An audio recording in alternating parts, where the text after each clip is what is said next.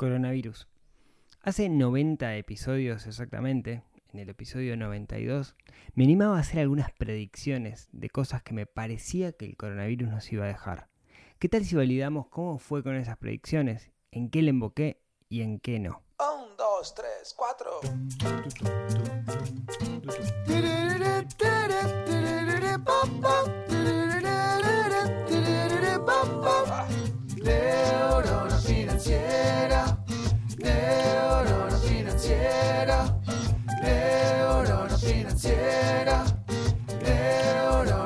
Muy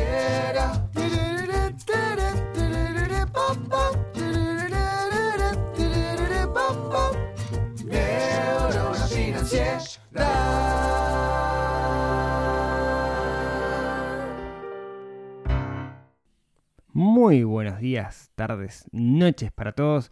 Bienvenidos a un nuevo episodio del podcast de Neurona Financiera, primer episodio del año.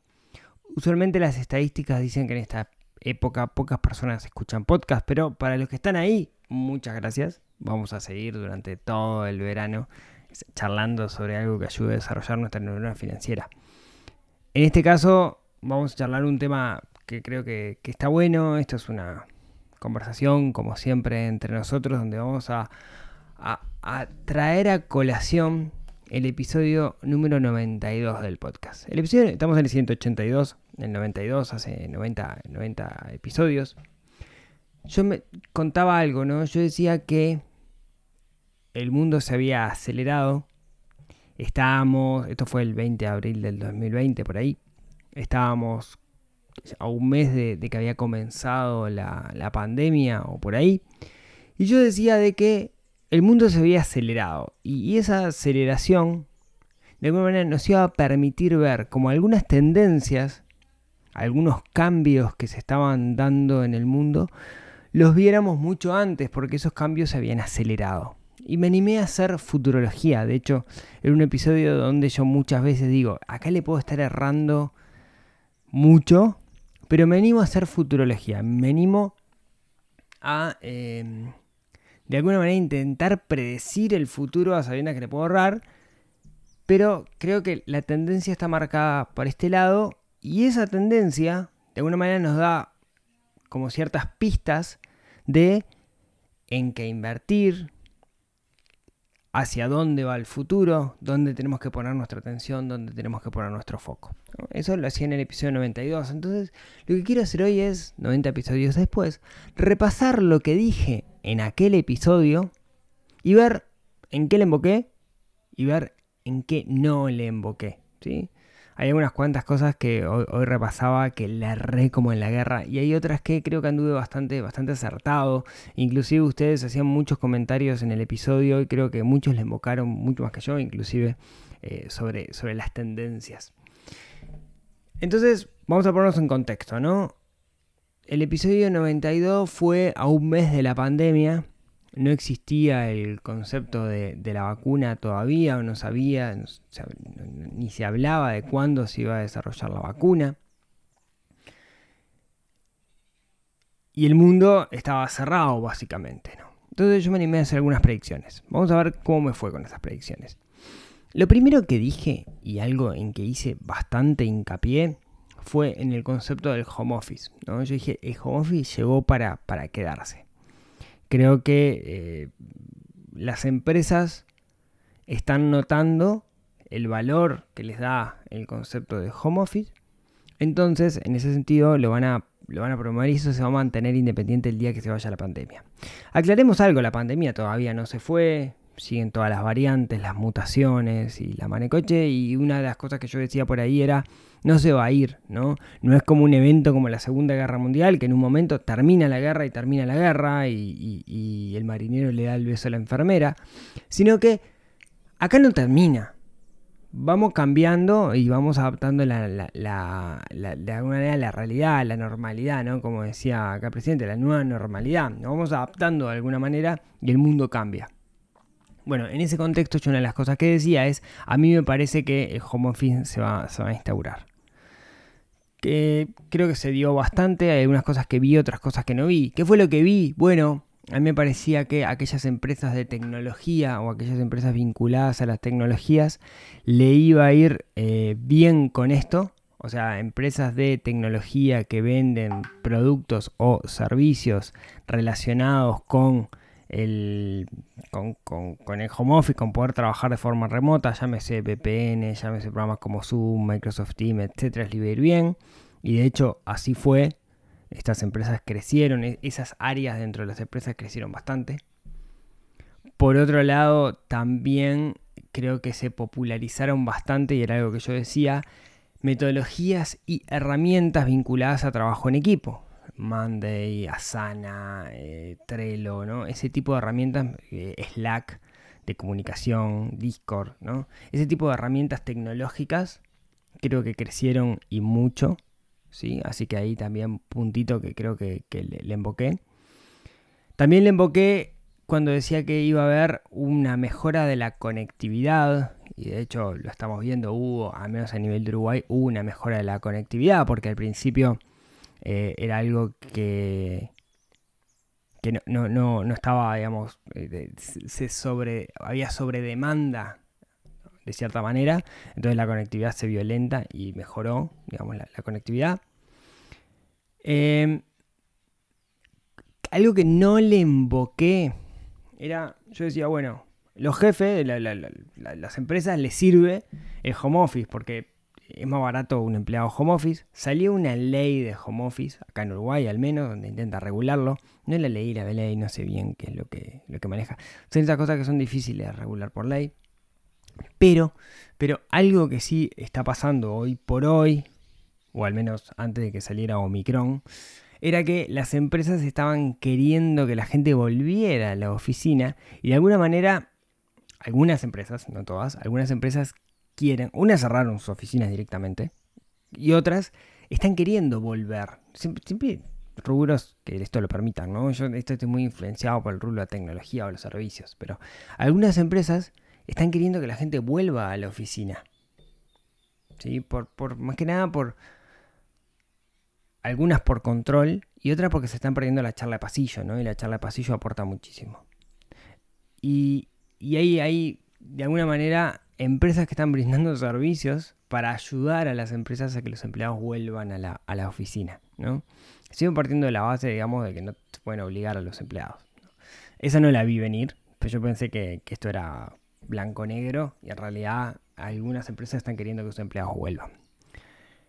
¿Qué otras cosas eh, me parece que pasó con esto del home office? Bueno, yo decía, no es necesario que las personas vivan cerca de sus oficinas. Una de las razones principales por las cuales una persona busca un hogar es que quede relativamente cerca de su casa, perdón, de su, trabajo.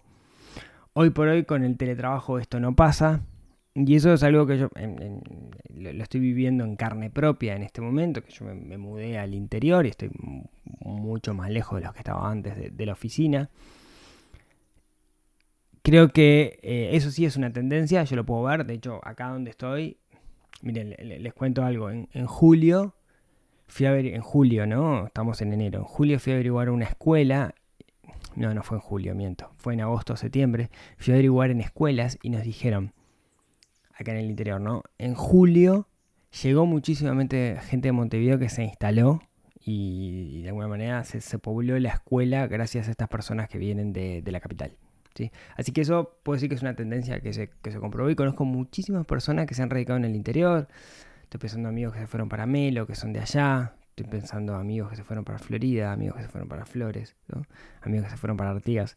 Gente que, que es del interior que trabajaba en Montevideo y hoy por hoy el hecho de poder trabajar remoto le permite volver a vivir en sus ciudades natales.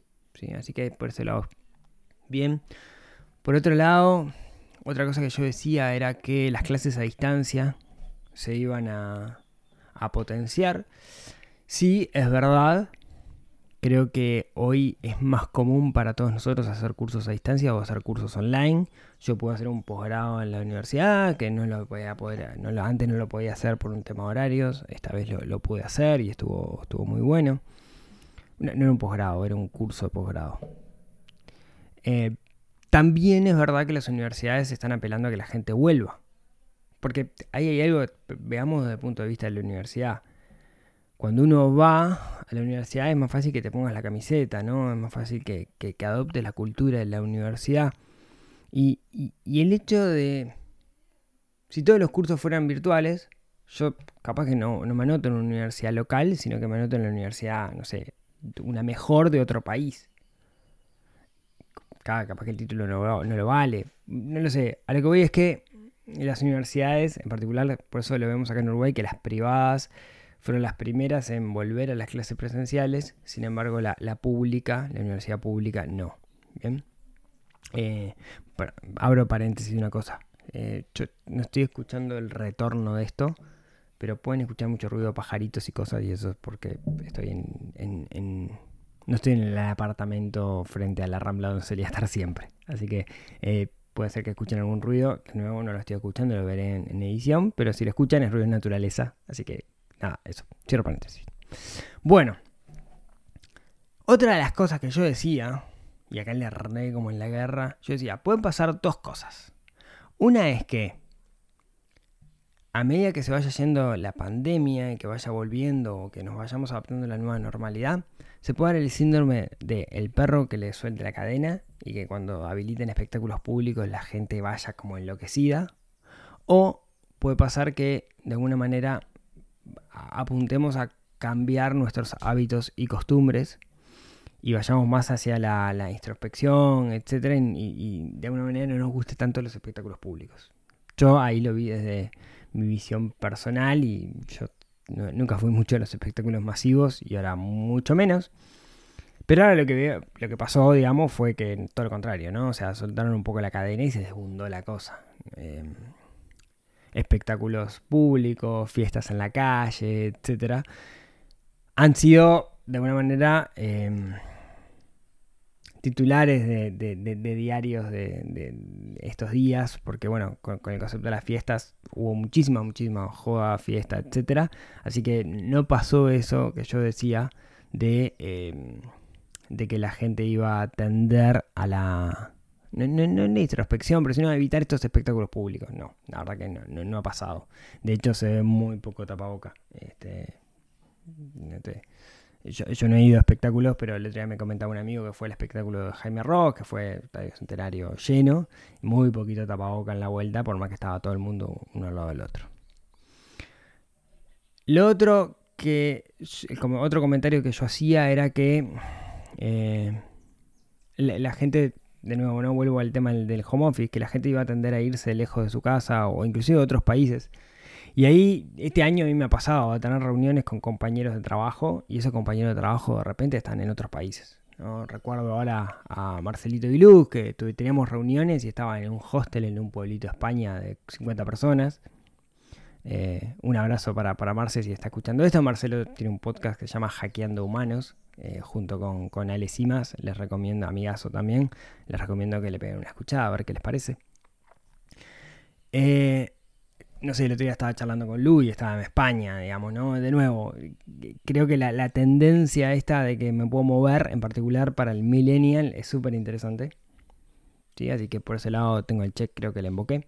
Después una cosa que yo dije es, la gente va a querer vivir en casas y no en apartamentos. Y ahí más o menos, porque el otro día tuve la suerte de participar en un evento junto con la gente de, de Infocasas, donde hacían un análisis del mercado inmobiliario. Yo lo que decía es, la gente se va a ir al carajo, básicamente, se va a ir lejos. Y ahí le re un poco la, la, tendencia urbanística, urbanística no, eh, inmobiliaria hoy por hoy, bueno, sí en parte urbanística, es que está empezando a haber emprendimientos en la periferia donde son edificios, pero con un espacio enorme de áreas comunes. O sea, es como lo mejor de los dos mundos, de alguna manera. La seguridad y la infraestructura del edificio en un lugar no tan poblado, pero con mucho terreno como para que haya áreas comunes, bar, parque, gimnasio, amenities, etcétera, para no tengan que salir también al, mundo exterior y que todo pueda quedar, digamos, de alguna manera en el, en el, en, en, la comunidad en la que vos vivís, digamos, como una tendencia a, a unirse en, comunidades. Esa yo no la vi venir, yo pensé que la gente se iba, se iba a ir lejos y sin embargo está pasando esto que, no sé, Ciudad de la Costa, Montevideo Norte, Montevideo Oeste, están empezando a aparecer un montón de, emprendimientos que nunca se vieron en la zona. Eh, yo otra de las cosas de las que decía era que los ricos, acá, acá le también. Yo decía, para mí va a haber una tendencia en el largo plazo donde la gente que tiene alto poder adquisitivo va a vivir lejos de la ciudad, va a vivir media aislada. Ahí le erré como en la guerra. Eh, no, no, no, eso no, no, no la estoy viendo. Capaz que pasa de acá a 50, 100 años. Sí está pasando que, que aquellos que tienen mucho poder adquisitivo tienen su casa en la playa o su chacra o su estancia, etcétera. Pero, pero ahí no, no, no, le creo que le erré un poco. Otra de las cosas, acá sí creo que la emboqué, es que, y yo dije que iba a haber una tendencia en que las personas iban a querer arreglar sus viviendas, sus casas, porque iban a estar mucho ahí adentro. Y ahí creo que la emboqué por dos razones. La primera es, basta ver eh, perfiles de redes sociales de gente que se dedica a la decoración o a la refacción del hogar y están explotando, no sé, Deco por dos mangos, se me ocurre, se me ocurre mamá arquitecta, digamos, que, que la tengo que traer al podcast para hacer una charla. Y, explotan, ¿no? 60.000, 70.000, 80.000 seguidores en Instagram y están todo el tiempo tirando tips de cosas para hacer y un engagement enorme. Creo que, eso sí, ahí le emboqué.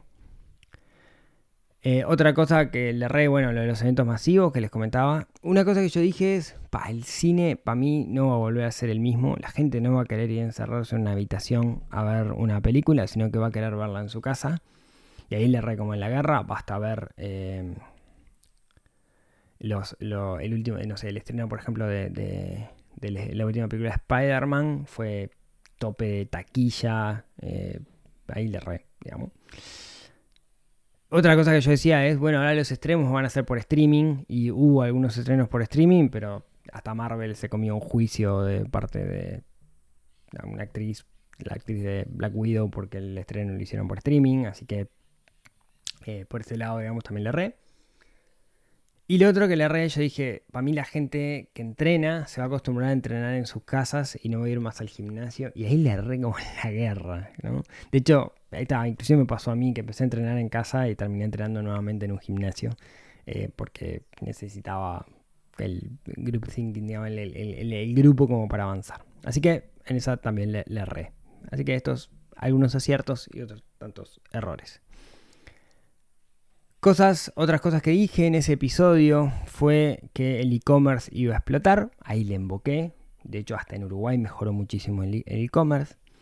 Otra cosa que dije que íbamos a tener una tendencia hacia la vida más sana. Creo que ahí le erré. No, no, me parece que esto de, uy, voy a dejar el alcohol para tener el sistema inmune más alto, no estaría pasando. Al revés, es tipo, me puedo morir mañana, así que se va todo al bombo y me chupa hasta la abuela de floreros. Ahí creo que, que la erré también. Aunque sería interesante esto de la vida más sana. Dije que.